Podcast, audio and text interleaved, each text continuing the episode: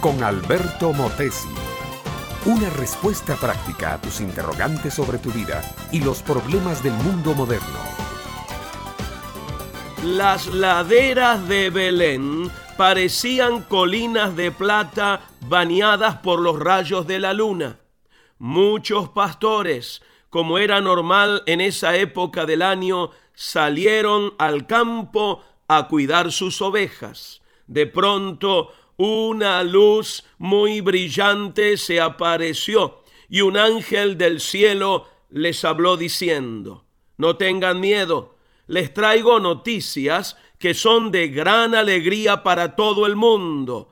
Hoy ha nacido en la ciudad de David un Salvador que es Cristo el Señor. Aquel mensaje, si hubiera sido dicho en el templo, delante de los sacerdotes y maestros de la Biblia, habría provocado un revuelo enorme. Pero le fue dicho a pastores, personas humildes y despreciados del campo, pero eso sí, hombres de fe, porque ellos corrieron y fueron hasta donde se hallaba Jesús. Lo hallaron en un pesebre envuelto en pañales. Allí lo adoraron y contaron a su madre lo que habían oído del ángel de Dios. Mi amiga, mi amigo, a veces uno se pregunta por qué el rey del universo nació pobre. ¿Por qué nació en un pesebre y no en un palacio real? ¿Por qué su nacimiento fue anunciado a los pastores y no a los líderes religiosos de su época? ¿Por qué nació sin nada? Si era un rey, ¿por qué no tenía corona? Porque él, mi amiga, mi amigo, no era el tipo de rey que los seres humanos esperaban, ni su reino era el tipo de reino que ellos proclamaban. La Biblia dice que el hombre mira a las cosas de afuera, a lo que perece, pero que Dios mira a las cosas de adentro, a las del corazón, a las que permanecen. Y nosotros, amable oyente, los seres humanos, hemos convertido la Navidad en una cosa de afuera Diciembre es una locura.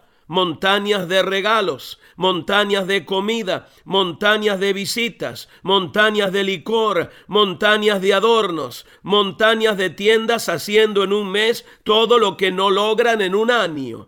Tamales, dulces, galletas, empanadas, pavo, juguetes, regalos, adornos, vino, juegos, pastillas para la acidez estomacal.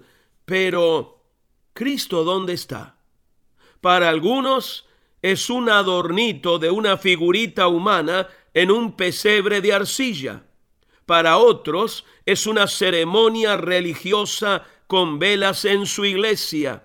Para otros es una misa a medianoche. Para otros, la gran mayoría, es solo una excusa para el pecado, la borrachera, el desenfreno y toda clase de maldades y violencia. ¿Has considerado la posibilidad de no tener que esperar cada Navidad para medio acordarte de Cristo, sino invitarlo ya a ser tu Señor y Salvador para que Él sea tu vida, tu motivación y tu propósito? Si lo haces, recibiéndolo en tu corazón como tu Rey y Salvador, habrás celebrado la Navidad más grande, preciosa, hermosa de tu vida. Tu corazón como un pesebre ahora lleva la vida dentro de ti mismo. Eso sí es la Navidad. Este fue Un Momento con Alberto Motesi.